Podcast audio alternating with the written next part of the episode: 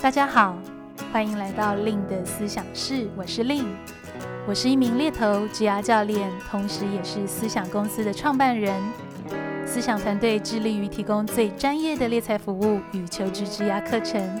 在思想室中，我会和大家来分享我的猎头经验、求职与职涯议题，希望陪伴大家不只找一份工作，而是找一个人生的可能。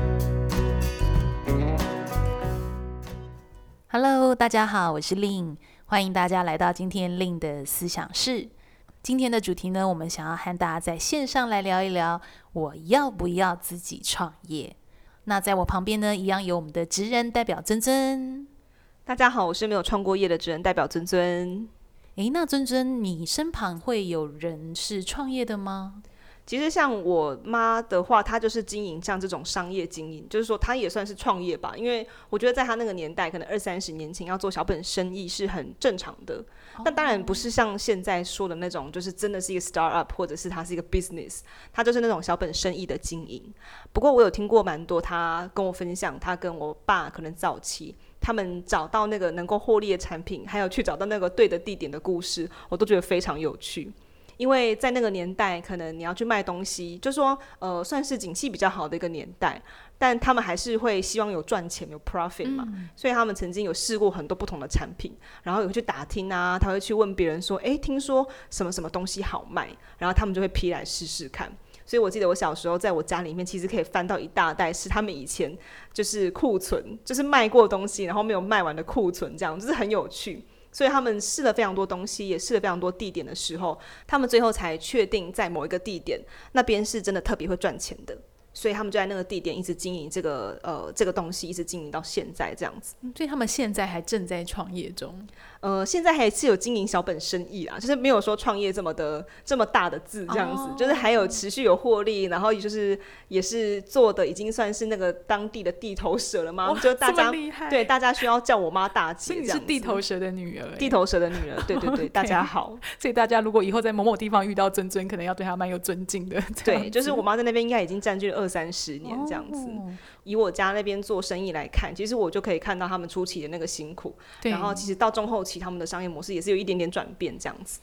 嗯，我觉得很不简单呢。不过我觉得这样子一个就是说，哎，你自己啊、呃、创业，或者说哎自己做小本生意，然后可以脱离公司，然后也有一些呃稳定的可能叫获利模式、老顾客。我想其实是很多职场人哎，也许在下班之余心里的一个小小梦想。对，那今天会想要在线上跟大家来聊这集，其实也回归到我自己的工作，因为我的工作是做猎头嘛，那同时也是一名职涯教练。诶，那确实我也发现这几年呢，好像随着自由工作者啊，或者是艺人公司啊。啊、斜杠啊，这样子不同的职涯经营方式的流行，诶，我就发现越来越多的呃，我的 candidate 或者是我的客户开始询问我到说，诶令你觉得我应该要自己创业吗？或者是我适不适合创业，或我到底要不要创业啊、这样子的一个问题。所以不晓得听友们有没有曾经想过这样的一个念头？那我刚刚其实听到尊尊是完全都没有想过这样子。对，没有想过要创业，因为我觉得，嗯，创业其实真的很不容易。因为我曾经也带过几个公司，是真的就是年轻人创业的，包含现在这一件。哦、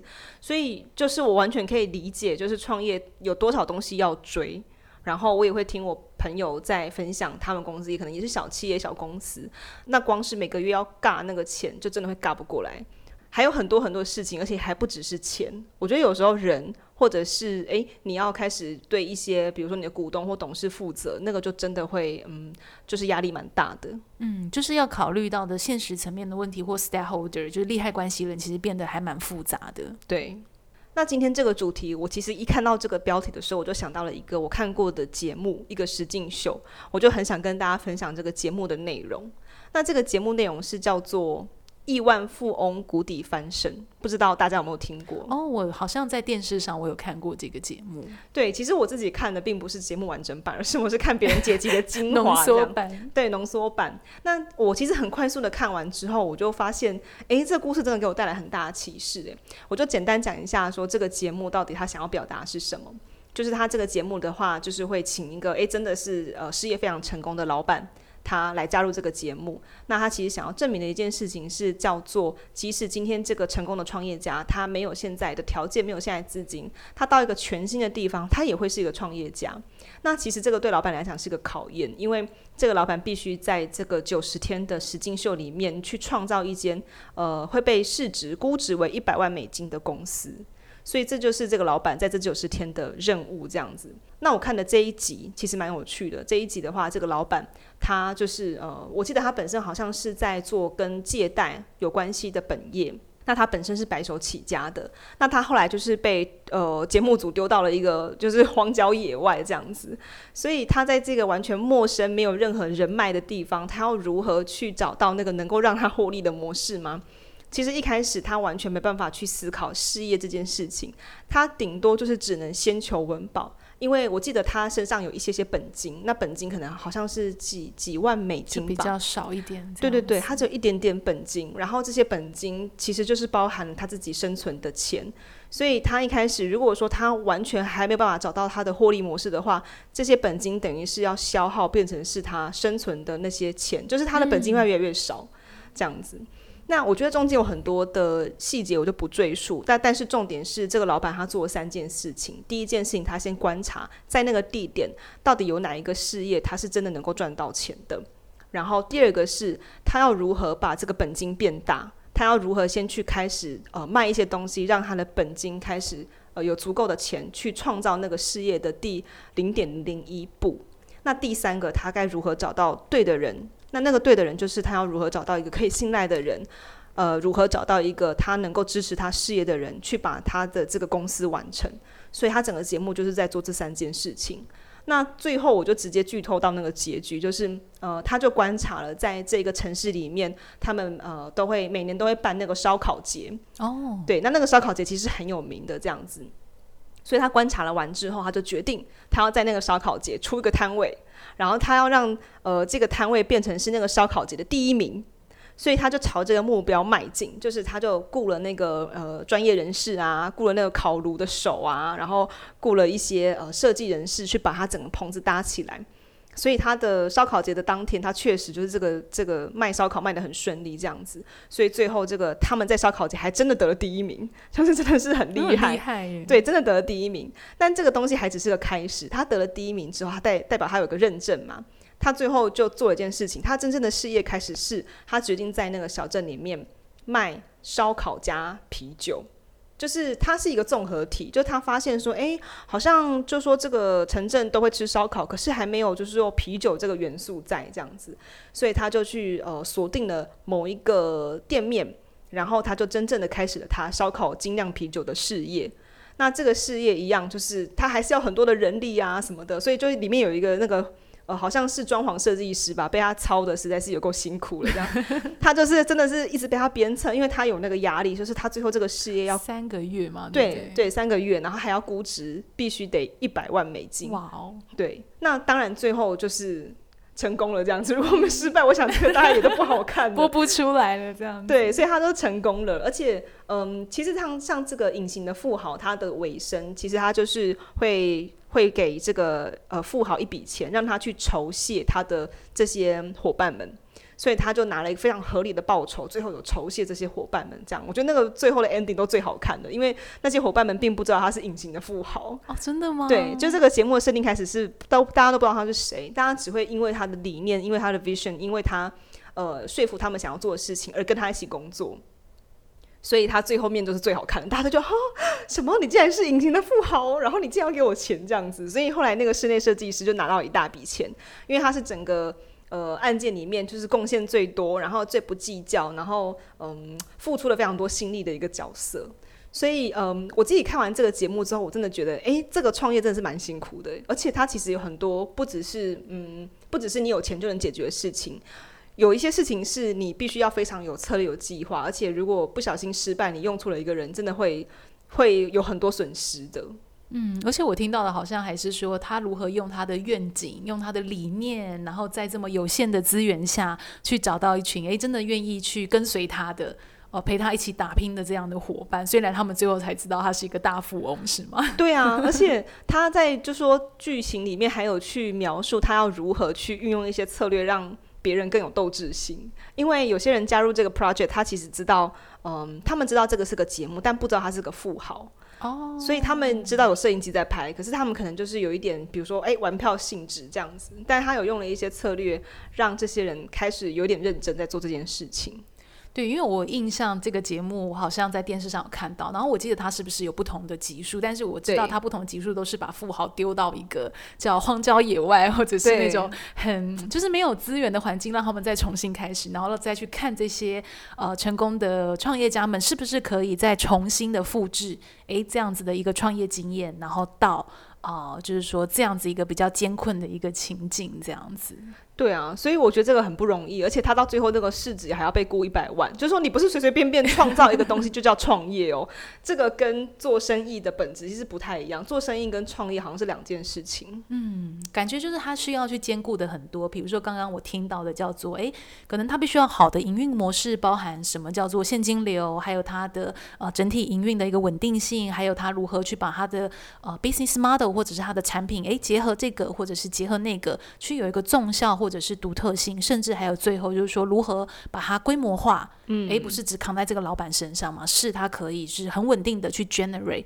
啊、呃、一些可能叫做数字哦等等，这感觉是一开始创业，然后到它的后期，它需要越来越多的呃一些考虑。嗯，所以我就总结一下，我看完这一集，就是有 get 到的三个我觉得蛮重要的点，就是如果说诶，听友们或者是说不管是职场人，未来有想要创业的话，我觉得这三个是呃，我在这个节目里面学到一个很好的一个思考点。第一个，我觉得是最实际，也是这个节目里面的主人翁花了最多时间做的事情，就是钱从哪里来？到底这个钱要从哪里来？他一开始当然不是先。启动一个完全新的事业，然后就是就是完全是没有任何方向的冲进去。他一开始当然是先把他本金变大，所以他一开始跑去卖那个废弃轮胎，然后卖了一些车子，卖了一些二手的东西，让他的本金变大。所以他其实前面大概我觉得应该有很多的时间都在想这个钱的问题。我觉得这个非常实际，就是说其实钱的问题就会关乎到你能够做什么事业嘛。所以他很如实的去表达了这个部分。然后第二个是。呃，你知不知道这个创业会成功的要素是什么？因为像这个节目里面的这个这个富豪，他就知道哦，他先观察这个城市的特性，先观察有没有什么部分是他能够去着力的。比如说，他发现诶，烧烤节，那烧烤节又会选出冠军，那拿到冠军这个认证之后，他能不能延伸用这样子的认证去做一些哦获利模式？那最后就是你的成功会需要谁的帮助？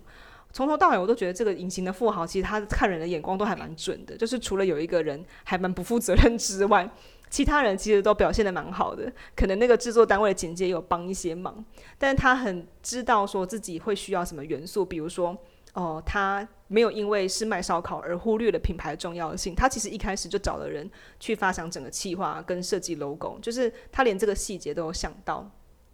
然后再就是他为了要能够烤一个，嗯，好像是特定数量的烧烤还是乐牌吧，他去特制的一个。呃，有点像是烧烤的滚筒，就是他连这个都有想到，哦、很细心哎。没错，因为他的烧烤节必须要供给非常多的量，所以他其实连这个都有去考虑到。然后他们呃，烧烤节其实办了好几天嘛，所以他除了第一天呃摊位结束之后，并没有就这样子啊大家去庆功，而是大家留下来去检讨反省，就是明天我们还可以怎么样去呃修正我们的营运策略，然后让这件事情变得更好。就是嗯，我觉得以上三点都是我在这个节目中学习到一个关于创业这件事情非常不简单的部分。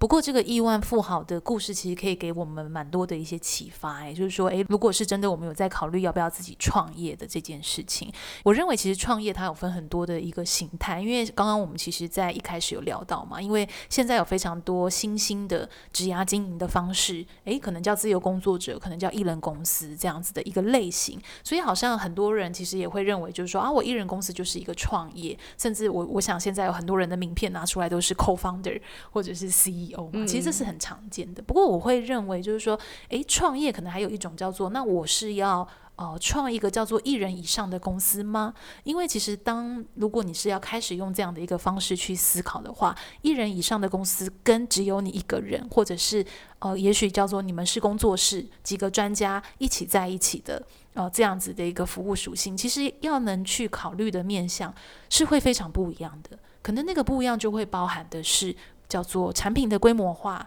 可能已经不像是如果我是 freelancer，可能我是艺人的，我可以去透过我的专业，可能就我花很多的时间去服务某一个客户，把他服务好，他就固定买我的专业。那这样子的一个产品就等于是你自己嘛，你自己的一个劳动，所以你的劳动一定会有一个极限值，因为它可能就是没有办法这么轻易的像产品那样子呃被复制。那所以其实如果你是这种呃两三人的工作室啊，或者是诶这样的艺人公司啊，freelancer，可能你不太会需要去思考到这么多呃复杂的关于比如说刚刚提到的这种获利啊、营运等等问题。可是如果你是真的想要开一个公司，而且是真的是诶那种。一人以上，甚至两三人以上，就是诶，开始是思考规模化的公司，那就变成有很多不一样的呃经营的手法或经营的眼光是需要被纳入考量的。我其实可以分享一个我听过的一个有点像是创业的阵痛期的故事，就是呃也一样，就是时间可能回到好几年前，那个时候女装还很好卖嘛，就说诶，其实女装市场还很热，然后那个时候又开始有网拍，然后又有很多便宜的衣服可以选，这样，所以呃我就听过有些人他可能就真的是从一个小摊位开始，他就卖卖女装，然后卖卖一些有质感的女装，然后渐渐的诶，好像真的这个本金也存得差不多了，他们就决定要来创一个品牌。那但是因为从呃摊位到品牌之间，呃其实衣服可能没什么变，或者是大家对于这个品牌的认识可能也没什么变，但是我觉得那个经营者的心态其实是有一个非常大的转变的。所以据我所知，他们有这样子的呃品牌的转移啊，就说变成是一间比较实体的公司之后，其实中间有一个很大的阵痛期是在调试这个过程。就是明明诶、可能在消费者的眼中，我们都没有什么变，然后其实我们都是一样的衣服，可是他在管人或者管事，甚至是那个进销存的控制上面，就有了一个很大的变化。所以我觉得这个好像是外人比较难去看出来的，就是经营者本身他在这个调试的过程当中，还有他可能自己也要思考一下，就是诶，就如何把这个公司。就说真的变成公司之后，如何把它呃变得更健全的这件事情。对啊，我想其实身为一个创业家，其实做零到一的事情当然是辛苦的，因为那个是你要很从无到有的去想一些 idea，甚至你要找到房顶找到愿意投资你的人，然后你必须要做很多的呃市场的测试，甚至是你要有一些人脉啊，一些资源。那我觉得从零到一。跟从一到 N，可能它又是不一样的挑战，所以我会认为，对于一个公司的经营者或是一个创业家，其实，在这样的一个不同阶段，他可以如何的很好的去调试自己，呃，很好的用更高一点的格局去看，诶，他现在的很多事情，甚至是他要很能去推翻他昨天的呃一些思考。或者是思维，其实我认为蛮重要的，因为像我自己有在做职涯教练嘛，就 career coaching 的部分。像我们的客户也有一些，他可能是啊、呃、CEO，他已经是经理人了，甚至是也有创业家。那我记得我曾经跟一个啊、呃，就也是企业教练的一个前辈，然后我们就是帮某一间啊、呃、中小企业去帮他的老板去做所谓的 coaching，然后我就记得，诶，那个我的前辈啊，他就跟我很感慨的分享到一句话，他就说，诶，其实 CEO 的格局会去决定。这间公司它能够去走到的高度，有时候不见得是员工的问题。我觉得这句话其实是非常有深意的。所以，如果我们其实有一些想法是想要创业，那我反而会认为，那我们可能应该要先思考的是：诶，我们对于创业家的这个角色，他必须要去承担的，可能叫那个视野的高度，或者是那样学习的速度，或者是那样子的担责，甚至是忍受孤单。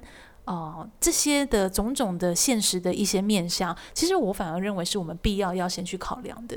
因为其实很多人的创业，我想大家都会有个初衷，是希望让自己更好嘛。不管那个更好叫做让我的生活更好，或者是让我有一群非常棒的一些伙伴，我们去创造一些非常令人兴奋的事情。但是其实回归到创业家、经营者的这个角色，他要去承担的东西其实是很复杂的，然后也是会有很多的面向的。那我认为，如果我们的期待只可以在创业的初期就有一个很好的设定，那其实对于自己在啊、啊，做一些不管叫做工作与生活的拿捏，或者是说，哎，你要把这个公司带到哪一个呃高度，你要用什么样的方式去投资你的人才等等的，其实它会有一个比较好的一个取舍点。总结来讲啊，创业其实它要能去承受心智的那种强韧度，其实我想是非常非常高的。如果你是又有员工的啊、呃，就是那种比较规模化的创业，不是那种诶合伙人呐、啊、这种两三人的工作形式，或者是自由工作者，我觉得那个差异性是非常大的。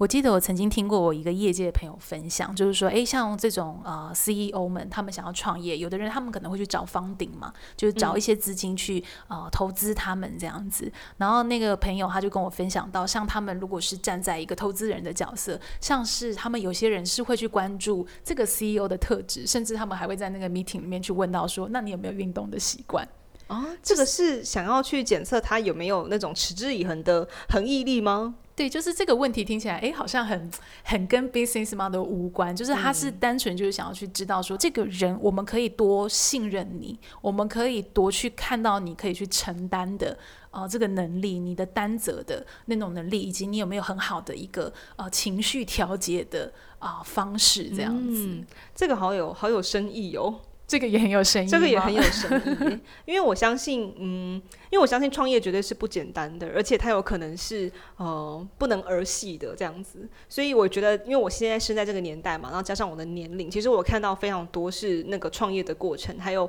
市面上很多创业的故事、创业的一些文章在分享，然后所以我觉得，其实不管是我，或者是可能比我年纪更小的一些职场人，一定都有想过这件事情，这样。嗯那不过，因为我也在很多公司都看到了不一样的商业模式，以及他们身为一个老板，他们需要去承担跟准备的事情。我也觉得这件事情真的不是常人能够做到的。就是，即使你每天早上五点起来游泳，你也不见得可以当老板的那种这样子。那回归到我们今天这集 podcast 的主题，我到底要不要创业？可能我们比较难在这集的 podcast 直接跟听友们讲说，诶，你可以创业或不能创业。但是其实我会蛮鼓励听友们，也许可以开始去思维几件事情，可能包含了就是说，诶，你对于创业这个字。你的定义或者是你的期待值是什么？就好比说，诶，你的创业其实就是想要一个稳稳定定的小本生意，然后脱离公司，拥有某方面的一个自由，又或者是你创业的定义叫做啊，我希望我可以开一间可能叫做十几二十人的公司，我有一个非常好的 business model，我有我的产品，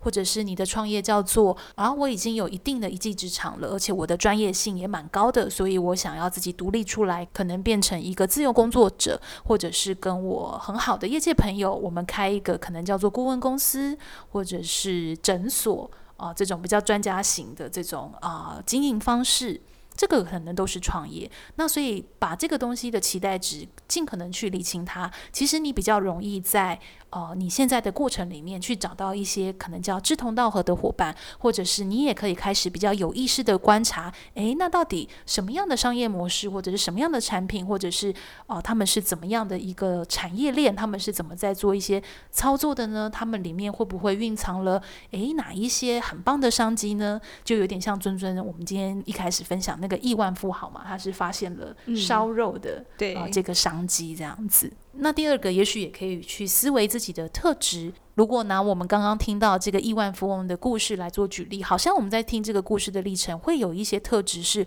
我们常常听到那些大的创业家，好像也会有一些共同的特质，也许叫做诶，他的观察力是非常敏锐的，他非常细心的，甚至是他非常有策略或者这种战略的一些啊思考，他也有一个很高的或者是很大的这种个人的呃愿景。以及他有很好的情绪的一个呃调适度，他也是正直的，能坚毅不畏挑战，甚至是在那个过程里面去忍受孤单的，这个可能都可以去让创业成功的几率有所提高。诶，那会不会其实回归到我们现在的自己，就能够刻意的去锻炼自己？诶，这样子的一个特质呢？像我自己做猎头啊，我就会发现有些人的履历很特别，尤其是有些老板们的履历很特别。就比如说，他的履历好像就会很颠覆我们的思考，因为像我们是受雇于人，就是如果我们是。呃，要成为受雇员工的那种职涯发展，其实我们会很在乎的是，诶，我们在一间公司的稳定度嘛，因为这个大概就是，诶，市场会看我们的角度。然后我记得我曾经看过好几个老板，他们过去的职涯历程，其实都会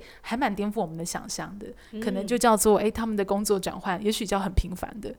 或者是说，诶，可能他们的有一些跳动是还蛮没有他的逻辑的，就是那个市场的逻辑。诶，但是其实他们其实是在很早期就在揣测他们的一些想法，可能就叫做，诶，我想要进到大公司去看他们在 operate 一些事情的方式，或者是，诶，这个啊、产品它的一些特殊性，它的一些实际竞争生态，呃，是什么？或者是说，诶。那这群圈子里面的一些人，他们都是怎么在做一些互动的啦之类的，就是这些奇形怪状的元素，好像都不是我们呃当受雇员工我们会去想的一些面向。但是在这个东西，它很有可能就变成诶这些想要创业的人的一些机会点。所以拼拼凑凑，最后诶好像真的有一个创意生成了，然后也是时候了，然后也有一些资金了，然后最后他们就是诶真正创业了。嗯，听起来这个立场好像是那个天能里面他们受到那个时间前行攻击，有没有？就是后面的那个未来的自己告诉呃过去的自己说：“哎，你赶快先去别间公司试探一下敌情，这样子，因为你未来要创业哦。”就听起来有点像这个概念。好啊，那我想今天我们这集 podcast 的时间也差不多了。那也许最后我会推荐一本书，我记得它是叫《创业维艰》。其实我觉得那本书还蛮好的，所以如果真的诶你是正在思考这个呃议题的听友们，也许你也可以去找找看那本书，给自己一点新的灵感。那如果你喜欢今天我们这集的 podcast 呢，也别忘了追踪我的 Facebook、部落格、IG，搜寻猎头的日常就可以找到我喽。那我们下期见喽，拜拜！下期见，拜拜。